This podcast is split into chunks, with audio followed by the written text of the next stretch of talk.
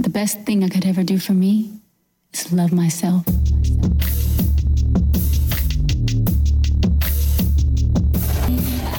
Siguiendo con la ronda de entrevistas, se suma a, la, a este lugar, no voy a decir la mesa de trabajo, lo odio la mesa de trabajo, aparte se suma que se suma como si fuera una pieza de sushi, no, no sé. ¿Qué haces, Mumi? ¿Cómo estás? ¿Cómo andan? Muy bien. Hola, Mumi. Todo muy bien. Al fin Ahora sí podemos hay- combinar en hay el paridad. estudio, ¿no? Venimos, viste, sin poder Hay paridad, encontrarnos. Tienes razón.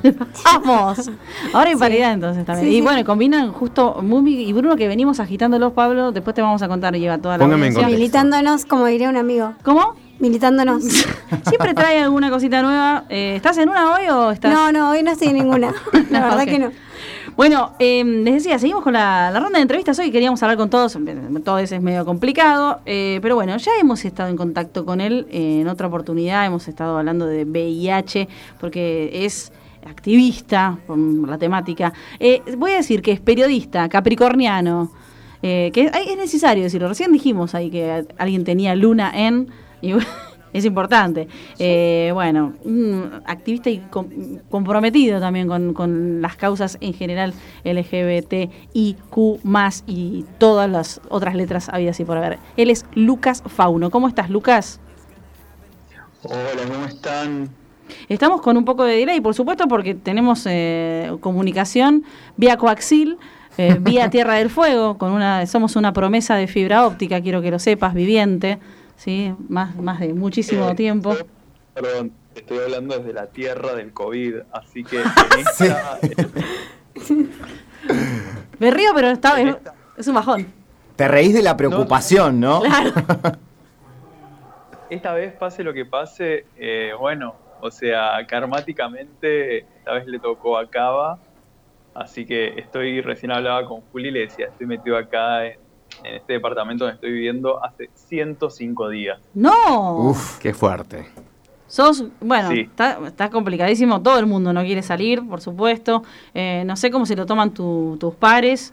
eh, ¿Y qué provecho le has sacado poner estos 105 días? Decime que algo sacaste, por favor, te pido. Aparte de la basura. La, no, la, la verdad es que no, o sea, es muy complejo pensarlo en, en términos de, de provecho, ¿verdad? Sí, obviamente que, que buscamos hacer como una lectura, eh, jamás hablaría de oportun crisis, ¿no? Digamos que toda esta situación pandémica está quebrando economías, obviamente está quebrando a personas. Eh, el riesgo, el riesgo, perdón, el, el daño psicológico que estamos viendo todas las personas a nivel mundial es muy grande. Sí, obvio, me lleva a un trabajo de reflexión muy grande de cómo era mi vida pre-pandémica y Total. y mis vincularidades. O sea, pues yo en cierto punto hasta llegué a pensar, pero pará, yo estoy viviendo en pandemia de aislamiento hace mucho, lo único que me ha cambiado ahora es, y veo lo que me ha cambiado y es como ah, todo, todo siempre supeditado a un sistema de productividad capitalista, ¿no? Pero Total. por otro lado también me, me ha llevado a esto, ¿no? A pensar las dinámicas de trabajo por fuera de lo presencial. Claro, está bueno y tiene tiene y tenemos mucho para hacer al respecto porque lo recién lo hablábamos con Lisa, justamente estamos a un clic de, de poder conectarnos con alguien en otra parte del mundo que tal vez nos abra la cabeza. Ya, eh, en este caso, por ejemplo, un Futurock, ahora está Malen Dennis eh, desde Nueva York en el programa en Seguro Le Habana, que es donde yo también participo, Sí. y hay, y hay una cuestión casi cotidiana. Entonces, eso está muy interesante, sobre todo que no se pierdan esas voces, y me parece que federaliza mucho más algunas cuestiones, por ejemplo, con, esta cuestión, con este tema de los vivos y Zooms y demás.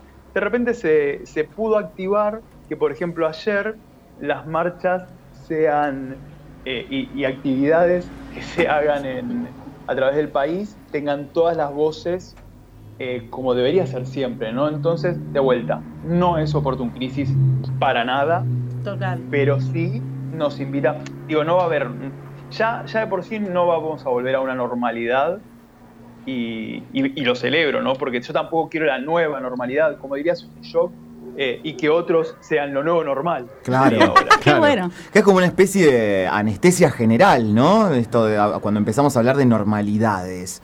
¿Qué es normal? O sea, lo que vivíamos Lo antes normativo. estaba...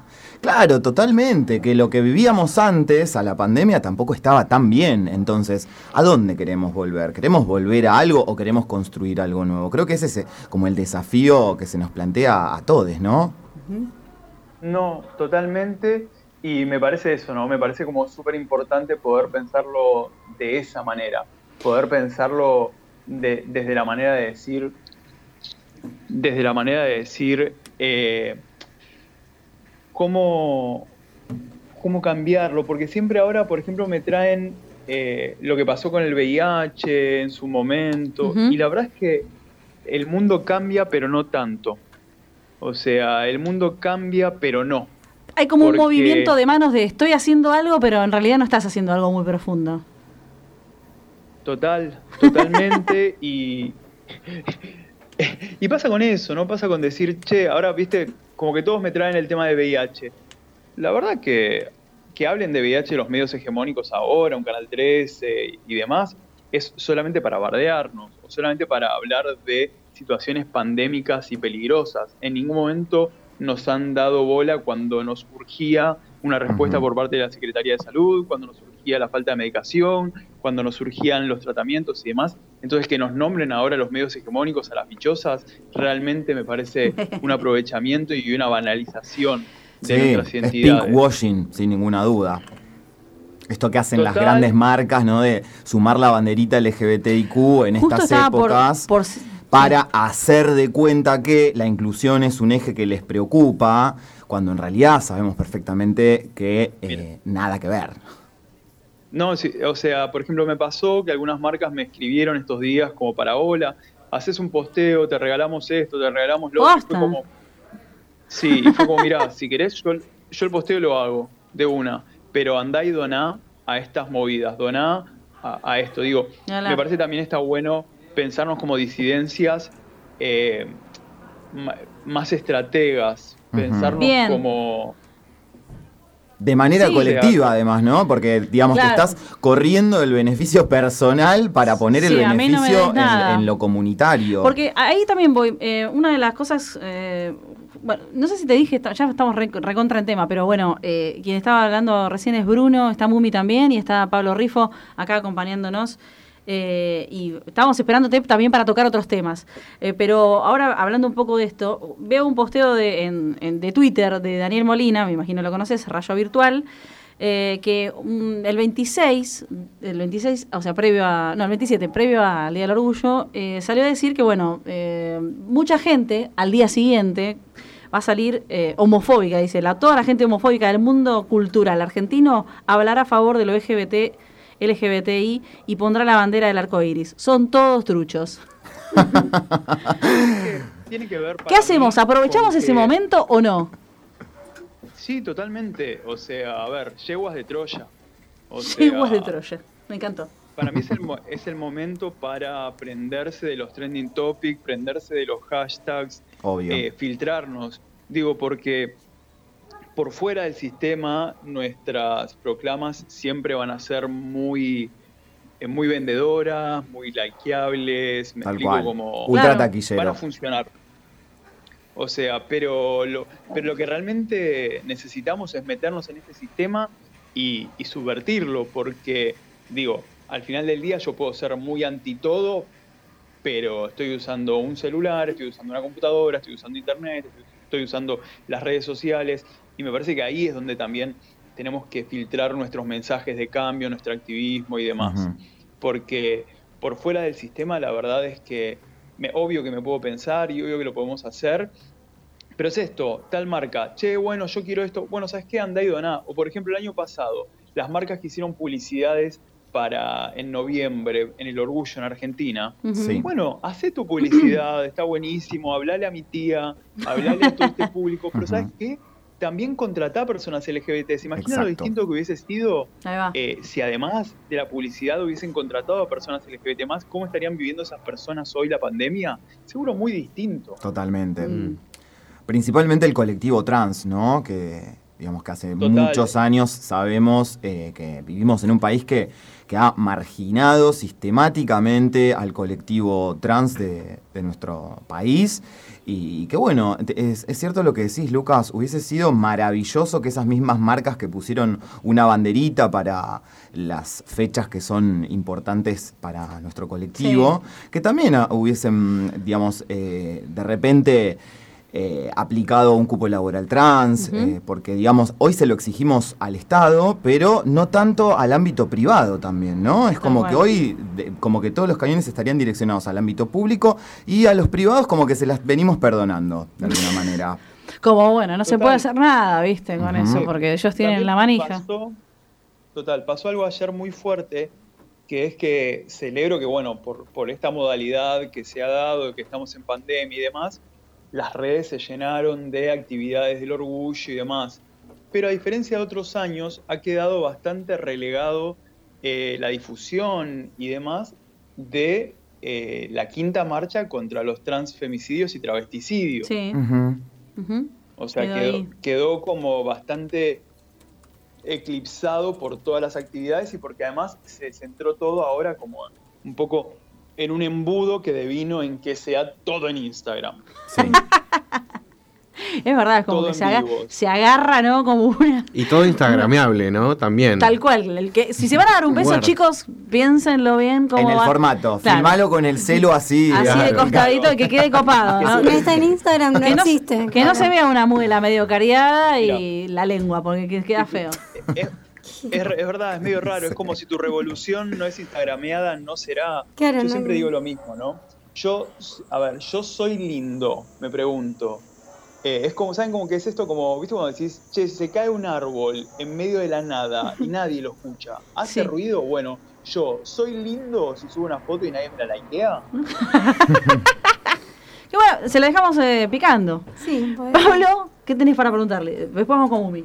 Eh, Buenas, Pablo. ¿Cómo estás, Lucas? Eh, un placer enorme conversar con vos. Bueno, eh, lo que decía, me- parece que hay, hay una cuestión ahí súper esencial con respecto a esto de subirnos y aprovecharnos de los hashtags, de las movidas, de colgarnos Total. de alguna Sí. forma, de poder filtrar el mensaje. Me parece que ahí hay, hay algo súper positivo y que tiene que ver mucho con esto de con- la construcción colectiva, ¿no? Cómo, nos, cómo funciona esto de ponernos de acuerdo entre todos, entre todes, de, de- de plantear ciertas consignas y ciertos reclamos sociales, no solamente a la, la faz política estatal, sino también al resto del aparato productivo, por decirlo de alguna forma. Es que total, para mí tiene que ver con eso. Tenemos que dejar de pensarnos las diversidades, no solamente las diversidades sexoafectivas, sino como todo lo que fuga del hombre blanco ABC1, joven y, y blanco, obviamente, que vive en Capital Federal. No somos ni diversidades, no, so- no somos lo que va por fuera, somos parte. Entonces me parece que debe ser un pensamiento interseccional y direccionado hacia todos por igual. Es obviamente que es distinto el, el diálogo que vamos a tener hacia el Estado que el diálogo que vamos a tener hacia las privadas. Pero ¿saben qué? Tengámoslo. Claro. Den sí, sí, sí. diálogos. Sí, claro, no, no esquivemos el bulto ahí, o no dejemos pasar, porque bueno, porque son grandes, porque son corporaciones, porque tiene más peso, ¿y qué Claro. sabes? Eh, O porque es ¿Qué más sabes? fácil incluso pegarles. Me acuerdo que hubo una publicidad el año pasado que también se, se viralizó un montón. Y en el medio, porque era súper conmovedora, súper linda, súper tierna, Ah, qué sí, sé la de yo. Sprite. Exactamente. La de Este, Sprite. La, Sí. la de Sprite. Y también hubo como este compañeros que salieron a dar, a pegarle a la empresa. Está todo bien, o sea, no me parece mal que lo, que lo Claro. des tu, tu opinión, pero sí tener este concepto de oportunidad y de pensar, che, ya está, o sea, están moviéndose en esta, subámonos Aprovechemos. después. Vamos a hablarle, exacto, claro. hablemos, hablemos para esa gente. Yeguas de Troya totalmente. Es, bueno, che, Sprite, tanto te copa. Abrir públicamente el debate de Hola. Sprite, tipo en todas las redes. Claro. Gracias, qué bueno que te interese la diversidad. Contanos, ¿qué opinas del cupo de inserción laboral en personas travestis y trans? Tal cual. ¿Qué ¿Cuántas personas de la trans idoneidad? tendrías atendiendo en tal parte? Por ejemplo. No, mira, a mí me pasó una vez con una empresa que venía y me decía, no, nosotros eh, ampliamos nuestra postulación a personas trans. Ah, buenísimo. ¿En qué puestos? Ingeniería. Mm, qué bien. No, ¿Cómo estás jodiendo? Le digo. Estamos hablando de un colectivo que tiene primero un promedio de vida de 35 años, segundo que en general han sido expulsados de sus hogares sin haber podido completar primarias o secundarias y vos estás dibujando una inclusión en puestos jerárquicos, o sea, no- digo, por eso hablo de la idoneidad Sí, de sí, sí. La otra vez que, que, se, que se dio el debate en Senado, las compañeras trans lo que decían era esto, ¿no? Era, eh, bueno, hablemos de idoneidad. ¿A Total. qué puestos? ¿Con Porque- qué conocimiento? Claro, Porque claro. además, Lucas, eh, hablar de inclusión también implica eso, ¿no? El acompañamiento eh, desde la educación, desde la formación, desde la capacitación. O sea, un cupo laboral trans no es Total. exclusivamente abrir la puerta y designar una o dos eh, eh, chicas o chicos trans sí, sí. y hacer de cuenta que listo, nosotros ya, eh, nada, ya cumplimos con el cupo, ya está. No, la inclusión también es capacitar, es acompañar, porque es así como vos decís, es un, un sector de la sociedad que tiene estas características. Totalmente. Mumi, Bueno, hola Lucas, ¿cómo estás? Eh, Hola, Mumi. ¿Cómo andas? Eh, quería saber, más que nada con este tema de que hablábamos de las redes sociales y de la gente que sale con el arco iris, así como todo súper positivo, el ver el después de festejar por- o conmemorar o como quieran el Día del Orgullo, ¿qué queda, no? Ese vacío, digamos, del- por ejemplo, me acuerdo de un video de Kimei Ramos, que es una mujer trans que es docente, Sí, que del, del Mocha Celis. que que ella hablaba De de- mocha, una después eh, de una marcha del orgullo, ella subió un video a Instagram como muy emocionada diciendo, si quieren realmente bancar a la comunidad trans, por favor, estén en nuestro día a día, ¿no? Como que sentía este contraste de una marcha súper llena, donde todos nos bancábamos y qué sé yo, y después la soledad, ¿no? Del día a día, de mm, quizás no tener eh, trabajo o no tener alguien con quien, no sé, salir, tomar unos mates, como que quizás ella hacía más hincapié en esto. ¿Vos sentís esa falta? Mira, justo estaba escribiendo sobre ese tema para, supongo que entre el martes y el miércoles estaré publicando, porque me preocupa eso, me preocupa eh, pensar de que, de, hoy, hoy, hoy en otra entrevista lo decía, me preocupa el activismo y el periodismo de efeméride. O sea, Qué horror las efemérides en el periodismo, pero es una cosa que me las detesto. Total, hoy hay que traer a...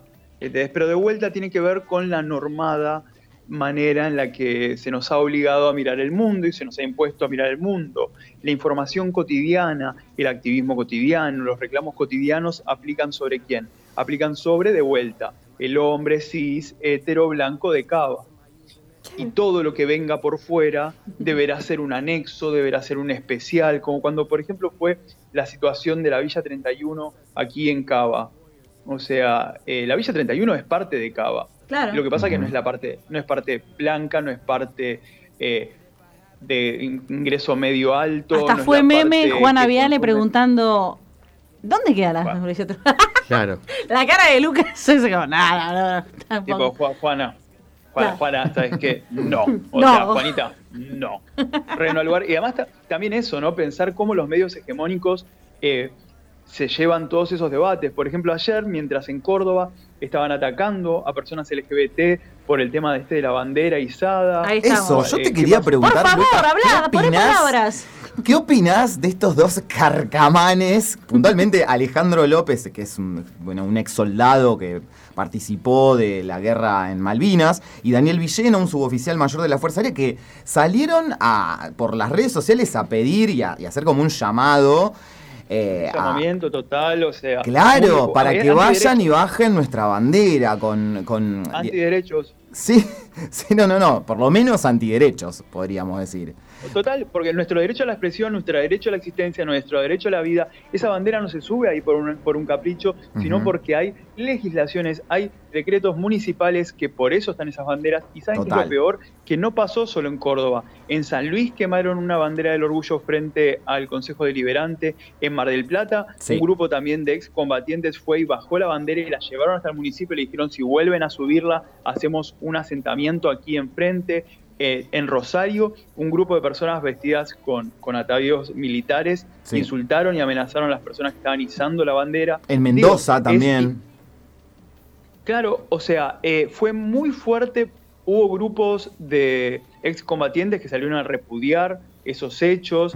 O sea, Sí. eh, es muy fuerte y me parece súper interesante pensarlo en función de eh, de, de los grupos odiantes. O sea, en función de los grupos odiantes, en función de que no es, no es todo is love y las publicidades, no, Claro. estamos en este Bueno, contexto. eh, es un poco lo que decías antes, Lucas, esto de cuánto avanzamos realmente. Cuánto, Total, o sea, cuánto se cambió como preocupa. sociedad. Sí. no, Lucas. es que no cambiamos como sociedad. En cierto punto nos seguimos mordiendo la cola. Sí, es verdad. Es tristemente cierto lo que decís. Bueno, eh, yo ahora me quedo como con muchas ganas, por supuesto, de seguir hablando con él. Aparte, te he visto en otras marchas y esta, esta marcha, esto de no poder ir a la, a, a la marcha, bueno, si bien es en noviembre, pero bueno, se, se, se arma alguna, siempre alguna fiesta, siempre se arma algo, algo vistoso, algo en donde se trata de congregar a la mayor cantidad de gente. ¿Por qué hacen una fiesta? ¿Por qué estar en culo? No. Eh, Porque no nos mataste. Claro, idiota. no. Entonces estoy festejando en culo que todavía estoy viva. Eh, la pregunta era, eh, ¿cómo nos vamos a preparar para la próxima? Para la próxima, con todo. ¿Qué, qué sería lo, lo que habría que poner en bandera, en tapete? Y a mí, bueno, habrá que ver acá cómo nos agarra eh, noviembre en Cava, pero yo creo que siempre las marchas para mí tienen que ver con la, la masividad y, y- y ir todas, todos y todes eh, para poder mostrarle a estas personas quiénes son no solo las personas LGBT, sino las personas que bancan, acompañan eh, a todo el movimiento LGBT más. El año pasado se había dado el debate de ¿pueden las personas heteros o no heteros? Yo no me voy a poner a chutear. Yo lo que quiero, ¿sabes qué es? Ver en todas las ciudades del país todo copado de personas bancando los derechos LGBT más.